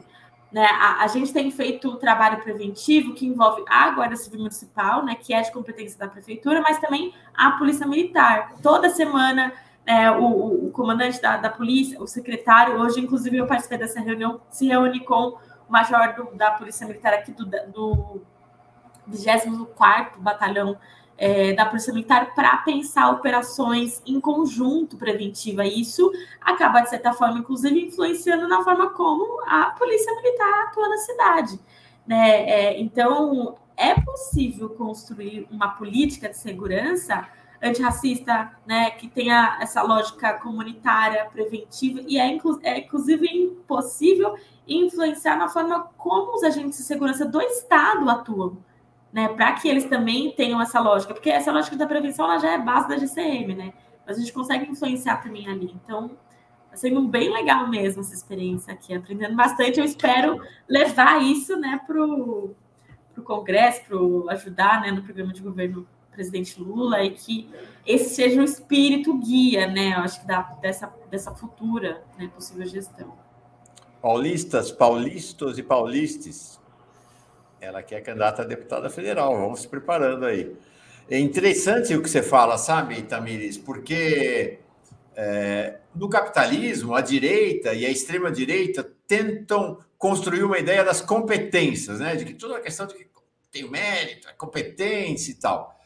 E qual é a competência deles? Para eles, segurança pública é baixar o porrete, de preferência em preto, meter na cadeia e, se possível, matá-lo. É isso. Está resumida. Essa é a política de segurança é, capitalista da direita, das, dos brancos e brancas do país. O que a Tamires traz para nós é que o terreno da complexidade está do lado de cá. O terreno da complexidade de uma verdade complexa para a segurança pública, segurança e cidadania, está do lado de cá, não está do lado de lá. É pensar de maneira complexa a segurança. Maravilha, maravilha. Nós vamos conversar muito sobre isso ao longo do ano. É um tema fundamental. Mas. Só uma coisa bem rapidinho também, é, que eu acho que é legal falar. É que eu sou a primeira secretária de Segurança Negra e atualmente a Paty, que é a vice-prefeita, que é uma mulher negra também, ela também está como prefeita interina, né? O, o Felipe, ele está de férias e ela está assumindo. Então a gente tem aqui em Diadema uma prefeita mulher negra e uma secretária de segurança. Que sensacional! Ah, gente, eu fico até emocionado. Esse é o Brasil. Esse é o Brasil que pode estar tá nascendo e pode nascer. Deixa eu marcar uma figura, figuraça aqui da nossa pós-TV 247. Camila França, tudo bem? Tudo bem, Mauro. Bom dia, Mauro, Tamires, Ieda, a todos, todas e todos da nossa pós-TV 247. Estava aqui assistindo emocionada, viu, nos bastidores todo esse relato aí da Tamires, da Ieda, da netinha dela. Ô, Ieda, vendo sua netinha, dá até vontade de ter uma criança. quero correr para fazer uma. E a, quero parabenizar a Tamires, parabéns. É, é muita representação é, a Tamires como mulher negra dentro de uma secretaria, né, majoritariamente branca, e de homens, homens brancos eu acho que você vai fazer muita coisa, viu, moça? É, Camila, você tem o seu programa, né? Vai lançar ainda o Tela Preta. Hoje a gente tem aqui uma tela preta com pininho branco. E aí, e essa tela preta vai ficar ainda maior agora. Nós vamos ter que correr, é meio dia 15, a gente tem que encerrar 13 horas pontualmente. E a gente está trazendo é, a economia preta para dialogar aqui, mas eu não queria. É, liberar você, Ieda e Tamires, sem fazer essa transição e a gente ter a beleza desse cenário de três, cinco pessoas negras ocupando a nossa tela aqui para falar sobre a segurança e cidadania do país, sobre a economia do país, sobre a utopia de um país negro que está nascendo. Então, quem é a primeira inclusive, Camila, vou te contar uma coisa. Uma das pessoas que você vai embarcar aqui é super amiga de uma que já está. Mas não conto é quem foi. Elas, elas, que digam quando ela entrar. Quem é a primeira pessoa que você vai trazer? Tá certo. A primeira pessoa que eu vou trazer é a Gabi. Eu tô me sentindo super íntima dela, já tô chamando de Gabi, já entrevistei, já entrevistei em outro momento a Gabi Chaves, Gabriela Chaves, economista, deixa eu colocar ela aqui, já embarcá-la. Gabriela Chaves, Gabi Chaves, seja muito bem-vinda. Deixa eu dar o, o currículo da Gabi, que é extenso, viu, Mauro? A Gabriela Chaves é economista, mestre em economia política mundial. Ela pesquisa estudos afro-americanos e dedica-se a pesquisas relacionadas à formação do sistema capitalista, economia brasileira, feminismo negro, programas de transferência de renda, dentre outros. Ela é fundadora também do Nufront, foi através do Nufront que eu conheci a Gabi, Empoderamento Financeiro, que é uma plataforma de educação financeira inclusiva que utiliza, olha só, letras de rap no ensino da economia. Fantástica, né? Maravilhosa. Eu vou embarcar o segundo convidado, posso? Pode. Então, vou trazer o José Henrique Júnior, que é mestre e doutorando em economia pela UNB. E olha só, Ieda, Tamires, Gabi, fundador da rede de economistas pretas e pretos no Brasil. Não sei se vocês sabem. Vocês sabiam que tem essa rede? A Gabi, com certeza, né? Está na área. Deve, talvez até esteja na. Ah, todo mundo já sabia, só eu que fiquei sabendo ontem. Né? A Gabi é maravilhosa, eu acompanho ela já faz anos. Aqui, José, chega mais. Tudo bom? Olá, olá, boa tarde a todos. Estão é, me escutando? Estamos sim. Obrigado. É, agradeço o convite, poder estar aqui compartilhando desse momento aqui com tantas pessoas que eu já até admiro o trabalho, a Gabi, por exemplo. Então, é, espero que poder somar aí, contribuir nesse diálogo, nesse debate que é tão necessário e urgente, né? Obrigado. Fala seu oi, Gabi, para nós. Boa tarde, gente. Um prazer enorme estar aqui. Tamires, quanto tempo. Camila, gratidão pelo convite. Ieda, prazer enorme, satisfação. Mauro, José Henrique, também acompanho o trabalho. Um prazer estar aqui, gente. Bora trocar essa ideia. Era isso, Tamires e Gabi se conhecem há muito tempo. Pode ah. ser uma coisa dessa? Legal. Que bom. Desde a época do ProUni. Foi assim. Ela anos. na PUC e eu no Mackenzie, Mauro. Ah, que legal. Você fez em São Paulo, então, Gabi? Você está em Salvador hoje, é isso? Não. Hoje eu estou em São Paulo, mas eu, ah, eu tá Paulo? na PUC São Paulo. Ah, legal. É, entrei em 2012, foi um período legal. bastante próximo. Então a gente se encontrou muito nos movimentos da vida nas ruas, né? Eu vou liberar a nossa secretária de Segurança e Cidadania, de Diadema, que deve estar com uma agenda, imagina o que, que é a agenda dela. Vou segurar, posso te segurar um pouquinho, se você participar dessa conversa com a gente, um pouquinho mais? Vou segurar aí um pouquinho. E Camila, toca aí, por favor. Posso tocar? Tchau, Tamires. Beijão. Tchau, gente. Um beijo. Até a próxima. Até. Tchau, Tamires. Parabéns. É preta. A gente já falando de uma mulher preta, que assumindo a Secretaria de Segurança Pública. Secretaria de Segurança Pública, excelente. E agora a gente vai falar de economia. Como a gente sabe, eu e Mauro, a gente sempre fica um provocando o outro, né? Provocando no bom sentido, viu, gente, nessa questão da, da inclusão e da, da paridade, né? É, e a gente se questionou no dia que a gente viu aquela a matéria nós publicamos a matéria falando sobre a equipe né, de, de jovens economistas negros e negros, jovens economistas que estão na. que vão prestar essa consultoria para o Lula durante a campanha. E é, eu me questionei quando eu vi aquela foto, acho que foi um impacto para todos, todas e todos, não só economistas, como pessoas que não são da área, é, mas pessoas que são do, do movimento também, do movimento negro. A gente se assustou. A gente se questionou por que não temos economistas negros e negras. A gente tem tantos, é, tem um quadro técnico e também de intelectuais tão bom. Tá, estamos aqui com dois, né, Mauro? A Gabi e o José Henriques, e temos até uma rede de economistas pretos e pretas. E esse foi o grande questionamento. Eu fiquei, Maura, a gente tem que trazer alguém, a gente tem que trazer alguém. Inclusive, eu dei, dei a ideia, como a gente fala aqui na Bahia, dei ideia para Lula. Lula, olha a Gabi aí, mulher preta, economista, é minha indicação. Se eu tiver essa honra, é minha indicação para também compor esse quadro. E quando eu conversei com a Gabi, eu conversei com ela pelo, pelo Instagram, e eu fiz essa proposta, né? Eu coloquei, eu é, sobre a falta de economistas negros, né? Dessa representatividade. E a Gabi me colocou uma outra questão que também me incomodou, também me fez essa provocação, que na verdade não é a falta que a gente está vendo aqui, que de fato não é a falta de, de profissionais, mas sim é a falta de prioridade. Gabi, desenrola isso aí para gente.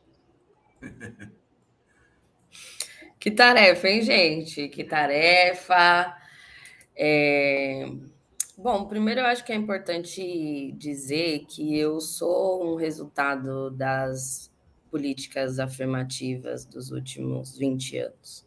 Né?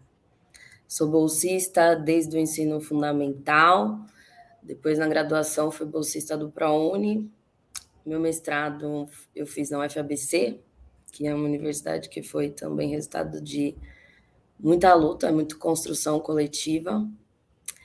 E faço parte de uma geração de jovens negros periféricos que ultrapassou é, uma fresta de uma barreira invisível que existe no Brasil, porque apesar da gente nunca ter tido um apartheid formal, o Brasil ele convive com segregações é, que são bastante chocantes quando a gente pensa né, num contexto democrático. Eu acho que o movimento negro está nas ruas há muitos, muitos séculos, denunciando a desigualdade desse país, denunciando o mito da democracia racial, e esses esforços coletivos eles foram fundamentais para que você tenha uma geração que conseguiu acessar o ensino superior, uma geração que conseguiu ultrapassar aí determinadas barreiras estruturais, que segue lutando, inclusive, para se manter dentro desse contexto de crise econômica. E aí, nesse sentido, me preocupa muito é, uma esquerda que é, no meu ponto de vista, coloca a questão racial e de gênero como um segundo plano. A gente está quase falando assim: olha, precisamos derrotar o grande monstro do Bolsonaro, mas olha, sentem ali e depois a gente conversa. Só que a questão racial e de gênero no Brasil ela é estrutural e estruturante dos problemas que a gente vive. E nesse sentido, é, são olhares, né, que precisam ser incorporados para que a gente tenha soluções efetivas, né? Primeira coisa que eu aprendi na faculdade de economia é que a economia é uma ciência social e não uma ciência exata. Diferente da matemática e da física, onde 2 mais 2 vão ser 4 em qualquer lugar do mundo, onde a gravidade é a mesma em qualquer lugar do mundo, na economia não é assim. A inflação do Brasil, por exemplo, ela tem mecanismos diferentes da inflação que é vivida nos Estados Unidos, que também é diferente da inflação vivida na África do Sul, que é diferente da inflação vivida em países do norte. Então, desde que eu entendi e aprendi que a economia é uma ciência social, é, eu vejo que existe um caminho aí muito importante a ser percorrido, que envolve necessariamente incorporar no, nos campos de tomada de decisão é, sujeitos que é, tiveram suas vidas impactadas e estruturadas por essas dimensões, né? Então, eu, eu realmente acho que a ausência de economistas negros em determinadas plataformas não é uma questão de ausência desses profissionais, mas sim uma falta de é, prioridade política e não é uma agenda também que está colocada recentemente, assim, o movimento de mulheres negras é, tá há muito tempo falando sobre os nossos espaços dentro da política institucional. Né? A gente tem mais velhas aí que estão trilhando esse caminho há muito tempo. E eu acho que, infelizmente, assim, né, talvez alguns erros vão, vão, algumas quebras de cabeça vão continuar até que se veja que não é possível recuperar a economia desse país sem olhar para a base fundante. E a base fundante, ela é pobre, mas ela também é preta, ela é indígena, ela é uma mulher, que a gente vê também através dos dados mesmo, o, a crise gerada por essa pandemia, gerada pelo, enfim, que a gente está vivendo aí uma sucessão de crises há algum tempo, é, essas crises, elas obviamente impactam a sociedade inteira, mas esse impacto ele é percebido de forma muito diferente pelos grupos, né? Existem pessoas da classe média que estão tristes por não conseguir fazer viagens internacionais com o preço do dólar. E por outro lado, existem pessoas que estão tendo que se alimentar de osso de galinha, que era uma coisa que tinha osso de boi, que é uma coisa que tinha sido parado de ser comercializada e voltou a ser comercializada nesse país. As pessoas estão comprando pele de frango, porque o preço da carne, do frango, do ovo, do leite está absurdo. Então, eu acho que qualquer processo de recuperação econômica que vise um combate às desigualdades sociais, né? Porque a gente vê que o Brasil não é um país pobre, a gente é um país extremamente desigual. A gente ganhou bilionários, a gente ganhou poucos bilionários nessa pandemia, a um custo de milhões de pessoas que entraram é, na linha da pobreza. Eu acho que qualquer projeto de recuperação econômica que tenha em vista a redução das desigualdades sociais precisa necessariamente incorporar a visão das mulheres negras, das pessoas LGBTQIA, dos indígenas, das pessoas afetadas pelos movimentos de terra que existem nesse país, a concentração agrária.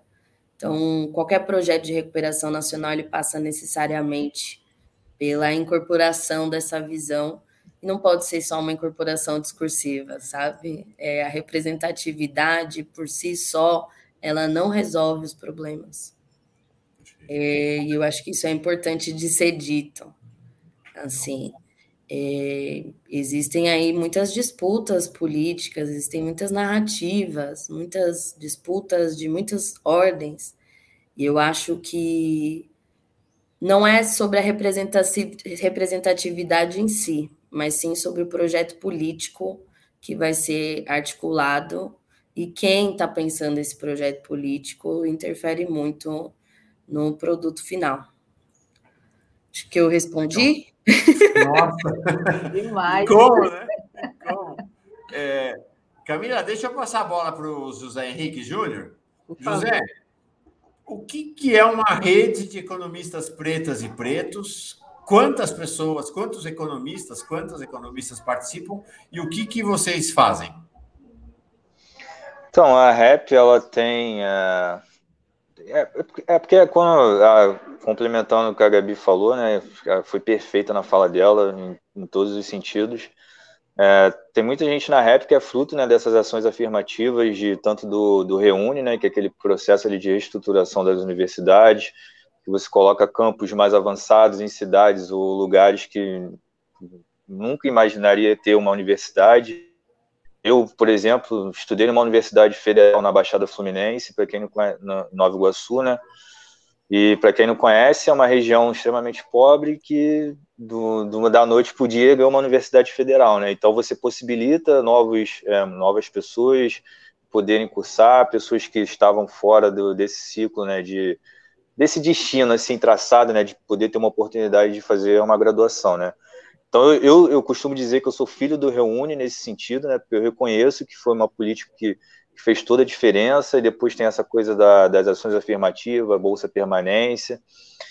E a REP, é, economia, sempre foi uma profissão elitizada, né? De homens, majoritariamente de homens brancos. É, só ver é, quem são as pessoas que, na política, tanto no mercado privado, que, que tem que tem a palavra, que tem o poder da caneta. E a rap nasceu nesse sentido, né? Uma necessidade de poder conectar né, os, os, os novos economistas pretos que, que, que, estavam se formando, mas que não, tinha, que não tinham esse amparo, né? Essa, essa coisa de, de, de network, né? Que é muito importante em todas as profissões, na economia não é diferente, eu acho que pesa até, tem até um peso maior. E aí eu e outros colegas fundamos a REP para poder aglutinar essa galera preta que estava pelo Brasil, fruto de, dessas políticas, e, e, muitas das vezes era o primeiro da, da, família a se formar. E a rede nasce nesse sentido, né? É uma rede que tenta é, potencializar né, os seus membros. É, tem, muito, tem muita gente é, de mestrado, graduação, doutorado, professores que já estão dando aula fora, pessoas fazendo PhD fora, eu estou no doutorado no UNB. Então, assim, é isso, né? É quem conseguiu minimamente passar pela porta, tentar manter a porta aberta e ajudar os outros que estão vindo atrás e, e, manter esse ciclo, né? E a REP tem caminhado nesse sentido, a gente tem trabalhado mentorias, que é uma coisa que a gente considera importante para a pessoa que está no mercado privado, que, que quer ir para a academia. E a gente tem trabalhado bastante, é um, é um trabalho voluntário, é, então quem está ali geralmente é, por, por, por, entender né, que, que existe essa necessidade. E eu espero que da REP nasça grandes líderes é, que atuam na política, nas suas profissões, nas suas carreiras, e é, esse é o sentido da rede, né? Legal. Camila, antes de te devolver a, a, a, o comando aqui, deixa eu só ler essa mensagem do Lícios, é um importante, está sempre aqui com a gente, aqui, integrante da comunidade. Ele mora em Petrópolis, tá? E tanto ele, ele é casado com a Marta Werneck, também de Petrópolis, ambos professores da UFRJ. E ele diz aqui, SOS Petrópolis apocalíptico, né? A situação em Petrópolis, imagina, 34 mortos na cidade na já cidade. Subiu, Mauro, já subiu. Ah? Subiu Oi? o número de mortos. Já subiu? Já. De novo? Já. Você sabe, sabe quantos estão? 44. Não acredito, 44, nossa senhora. É uma tragédia sem tamanho. E ele está indicando aqui o Centro de Defesa dos Direitos Humanos, a conta do Centro de Defesa dos Direitos Humanos, Banco do Brasil, agência 2885-1, conta corrente, está aqui os dados, tá? Para que vocês leiam, vou deixar um pouquinho. E ele dá, manda uma outra mensagem aqui, folga em saber. Uh, estamos bem, Mauro, tá? Então, então ele e, e a Marta estão bem lá no meio da tragédia. Então, vou deixar um pouquinho. Ah, a Ieda está precisando sair, já me mandou uma mensagem aqui. Ieda, o que, que acontece com o teu coração vendo essa juventude preta desse jeito? Tamires, Olha, né? eu fiquei é, eu fiquei aqui paradinha, escutando a aula da Gabi.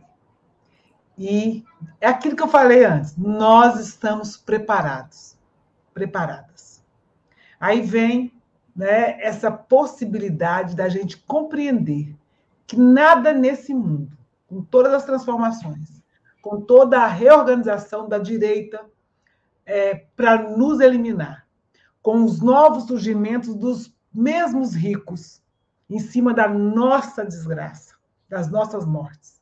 Quando eu paro para escutar dois jovens para dizer para a gente que há caminhos, quando eu vejo José Henrique Júnior, a sua tranquilidade e a sua, Gabi, e dizer no seu currículo você é um especialista mundial, é completamente diferente, irmão, do sentimento. Do sentimento que a gente precisa continuar honrando os, as tarefas que Zumbi e Dandara nos, nos, nos deixaram. E lembrar Luísa, Lélia, e lembrar outras mulheres importantes para a gente que já não estão aqui e diziam que a picada aberta por elas tem que se transformar numa avenida pavimentada pelos conceitos que nós temos de sociedade.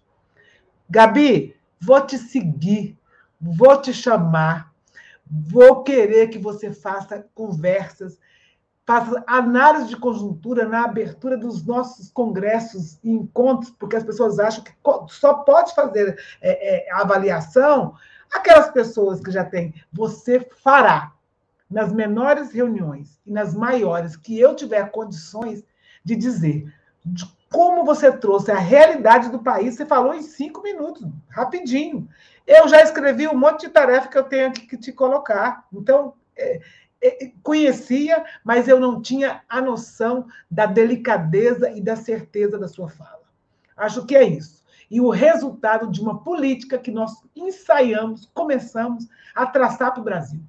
Então, essa história da gente colocar, oxigenar a universidade, colocar, nos colocarmos nesses locais, exigir que a gente permaneça, que tenha bolsa, que a gente possa sair, tenha condições de ter é, é, a pós-graduação, que a gente tenha casa, comida, que a gente possa ter a tranquilidade da família negra ter condições de ter um auxílio para sobreviver diante de tanto caos de 400 anos de escravidão.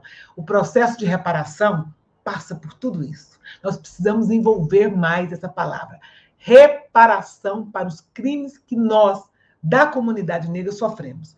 E solidariedade para o povo de Petrópolis e essas realidades que estão acontecendo, nós estamos assistindo, as pessoas estão filmando, acontecerão em outros locais, porque nós não temos um projeto de vida e de moradia para povo negro nesse país, que somos mais de 56%. Então, as tragédias levam, levam o nosso povo. É, a ganância é, da, dessa questão da especulação imobiliária que nos expulsa dos espaços.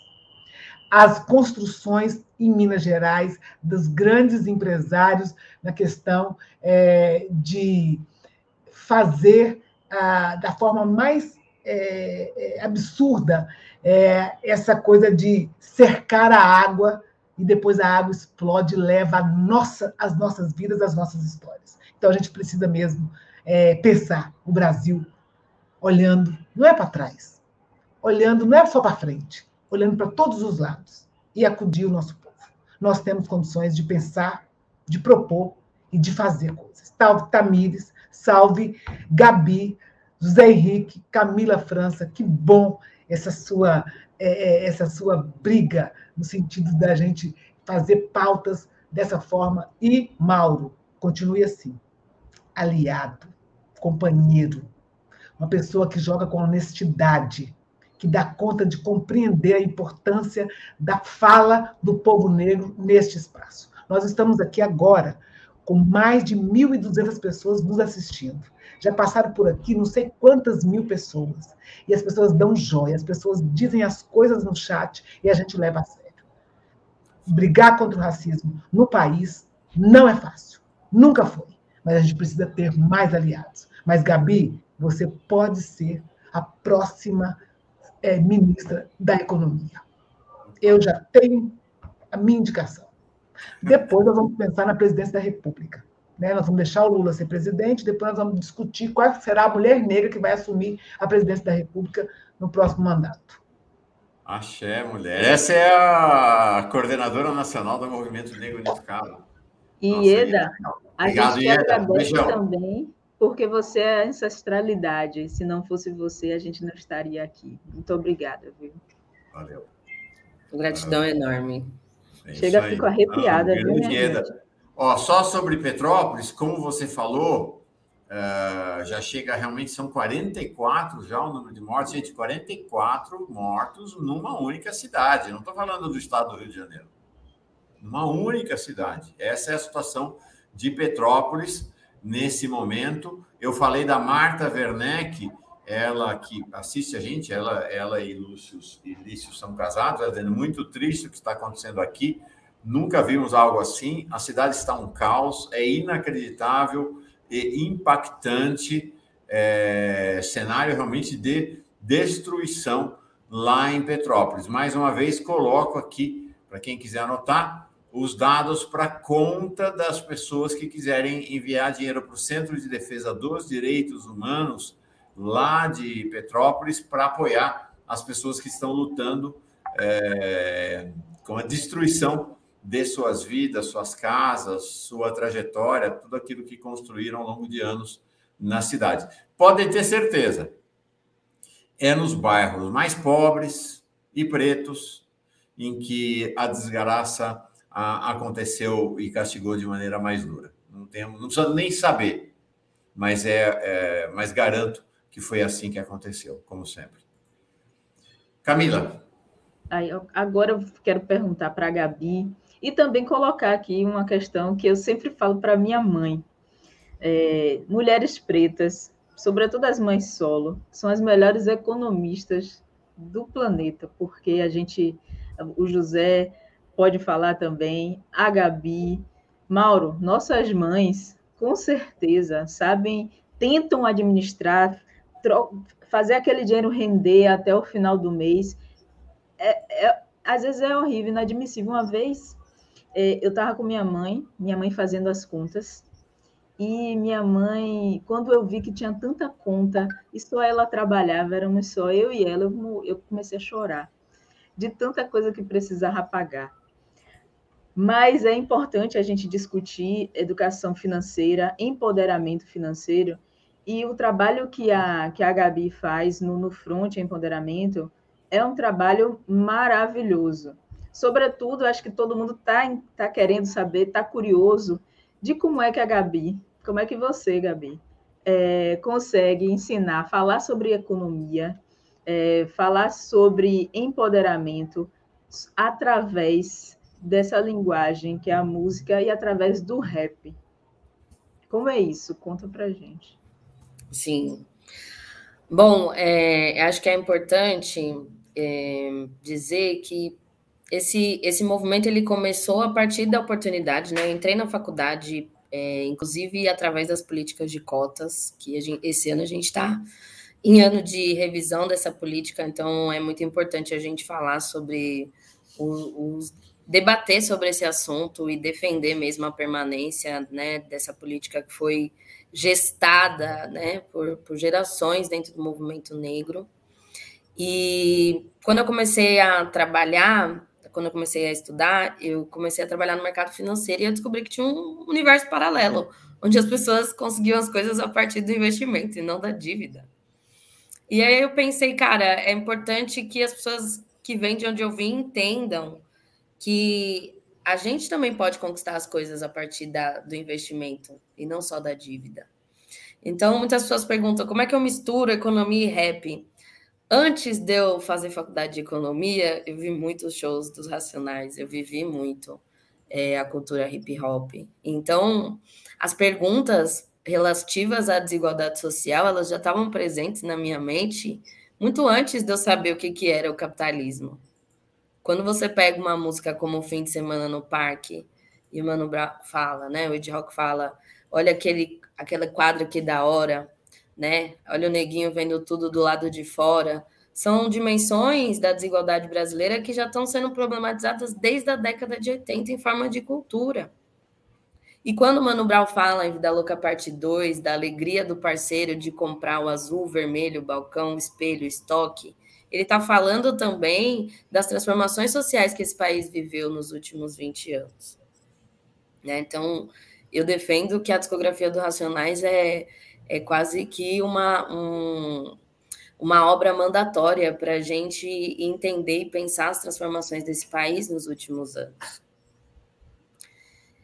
E isso posto, eu é, decidi que eu queria compartilhar esse conhecimento, que esse conhecimento, apesar de não ser valorizado dentro do mercado de trabalho, porque eu já tive que lidar, por exemplo, com a discriminação salarial dentro do mercado de trabalho formal, é, eu entendi que esse conhecimento ele pode, ele é muito valoroso para quem nunca teve a oportunidade de ter acesso a esse conhecimento formal. Como você disse, né, as mulheres, sobretudo mães solo, são as melhores administradoras que esse, que esse país conhece. Mas a gente segue num discurso de que as mulheres são gastadeiras, que as mulheres não sabem administrar dinheiro. Quem fala isso desconhece a realidade de uma mãe solo, de uma pessoa que precisa viver com menos de um salário mínimo. Né? Enquanto a gente tem o Diese falando que o salário mínimo no Brasil já deveria estar por volta de 6 mil reais, a gente tem pessoas hoje que, em função do desemprego, em função da condição econômica que a gente tem nesse momento, não estão conseguindo atingir uma renda mensal de um salário mínimo. O número de pessoas subempregadas, subocupadas, é gigantesco. Então, é, o meu trabalho ele incide muito numa perspectiva de que o conhecimento é uma forma de libertação e que, sobretudo as mulheres negras, homens negros, pessoas indígenas, pessoas LGBTQIA+, a gente não teve um momento histórico de ser ensinado a lidar com o sistema financeiro. A gente não teve esse momento histórico, né? Sempre foi o empreendedorismo na base da necessidade, sempre foi é, a ação pela sobrevivência, a luta pela sobrevivência. Né? E como a Ieda acabou de falar, existe um esforço histórico muito grande para permitir que as gerações consigam ter um mínimo de dignidade para que aí sim a gente consiga ter avanços em termos de formulação, né? Então, o meu trabalho vai muito nesse sentido, de democratizar esse campo, entendendo que todos nós somos agentes econômicos. As donas de casa são agentes econômicos fundamentais, as pessoas desempregadas são agentes econômicos muito importantes. Então, assim, falar de economia não é só uma conversa de pessoas milionárias. É, que investem no mercado financeiro. Quando você compra pão, você está exercendo um papel dentro da economia. Então, esse é um conhecimento que não deve ficar restrito a meia dúzia de pessoas. E assim nasceu a No Front Empoderamento Financeiro. Sigam nas redes sociais, arroba No Front Empoderamento Financeiro. Tem site, tem podcast, tem canal no YouTube. Tem muita produção aí que foi feita nesses últimos quatro anos para a gente democratizar esse campo da economia. E, Gabi, o que eu acho bem importante é para falar dessa relação da, da, das pessoas negras com o dinheiro, né? Porque sempre nos foi negado de que a gente poderia fazer um investimento, que a gente quer ganhar bem, a gente quer ter acesso às melhores coisas, é, a tudo aquilo que o dinheiro pode também proporcionar. Então, eu acho bem importante a gente também saber sobre economia, é fundamental é, a gente saber a gente investir e a gente também ter essa boa relação. A gente também quer, porque a gente não deveria querer o dinheiro. Né? É, deixa eu contar para vocês, antes de engatar a próxima para o, o José, acaba de sair mais uma pesquisa, pesquisa Poder Data para a eleição presidencial, e não tenho, uma, não tenho boas notícias, não nessa pesquisa, é uma pesquisa, vamos lembrar que essa pesquisa sempre temos que olhar com certa cautela, não é uma pesquisa presencial, diferentemente do Vox Populi, da Quest ou do Datafolha. Nessa pesquisa, a diferença entre Lula e Bolsonaro caiu 5 pontos percentuais em um mês. Então, veja, Lula está é, lá estável, 40, e 40 é, Bolsonaro subiu um pouco para 31, então, a diferença está em nove pontos percentuais. Há um mês atrás, a gente vê aqui naquela setinha vermelha, essa diferença era de 14 pontos. Por essa pesquisa, o Moro subiu de 7 para 9 e o Ciro caiu de 7 para, eh, de 7 para 4. A mesma pesquisa também, quando feita para o segundo turno, indica uma redução na diferença. Lula ganha, ganha com folga, é, mas ele tem, deixa me achar aqui, uh, ele tem uma queda na diferença uh, em relação aos demais candidatos no segundo turno. Então, a queda, a diferença estava na casa dos mais de 20 pontos percentuais e caiu para 15 em relação a Bolsonaro e Moro. 50 a 35 para Lula no, em, em, relação a Bolsonaro, 47 a 32 em relação a Moro, 45 a 22 para Ciro, 46 a 18 para Dória. Em relação a Ciro e Dória, continua acima dos 20, mas caiu para baixo eh, no caso de Bolsonaro e Moro. Essa é pesquisa, nós vamos dar todos os detalhes dela no nosso portal Brasil 247. Uh, José, você, o teu tema é macroeconomia. É, como é que você enxerga as condições macroeconômicas em que Lula, se for eleito presidente, claro, vai receber o Brasil. Tem duas teses. Tem uma tese que diz Lula vai receber o Brasil numa condição pior do que a que recebeu de Fernando Henrique. Tem gente que diz que não. A condição é melhor do que aquela que ele herdou uh, do Fernando Henrique Cardoso. Bom, é, acho que a Gabi também já falou muita coisa sobre isso, né? É, assim, é, sendo bem direto e simples, é, acho que, na minha opinião, é pior, porque você tem um cenário ali de é, mercado de trabalho totalmente fragmentado e destruído, e aí você tem, a gente já está desde 2014 ou 13, mais 15, né, para ser bem assim preciso, nessa situação de crise, o mercado de trabalho não se recupera, e isso tem um custo também, né? Porque quanto mais tempo você fica nessa situação, mais tempo você demora para sair, tem todo. Se você imaginar que uma criança que nasceu em 2015 pegou toda essa crise, então ela já está seis anos, sete anos nessa situação de desemprego, de, de baixa renda, então isso reflete né, produtividade e outras coisas, né?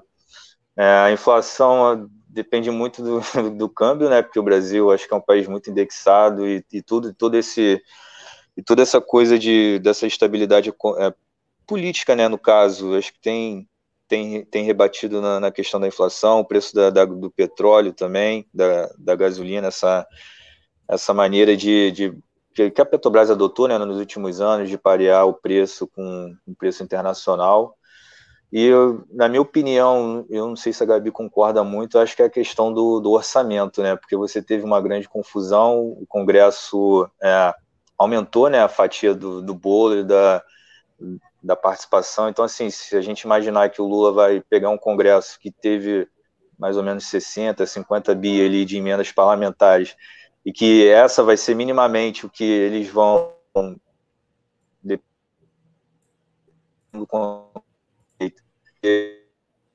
ter um pouco de governabilidade, então acho bem, bem sim, né?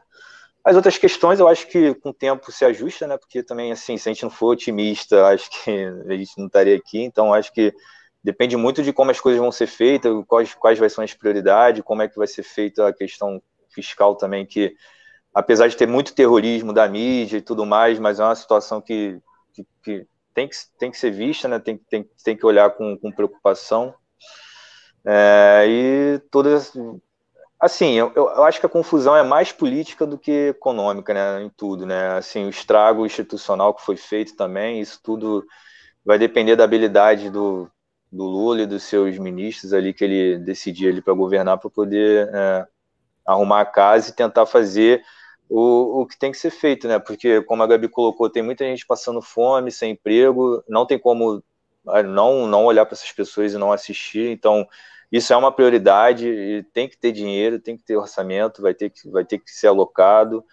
Então, é, e você tem setores da sociedade que têm poder de barganha e brigam por, por, pela parcela do orçamento, então isso também é uma outra situação, né? o agronegócio, os empresários da, da indústria, então assim, é, é, um, é um jogo bem, bem, bem, bem complexo, assim.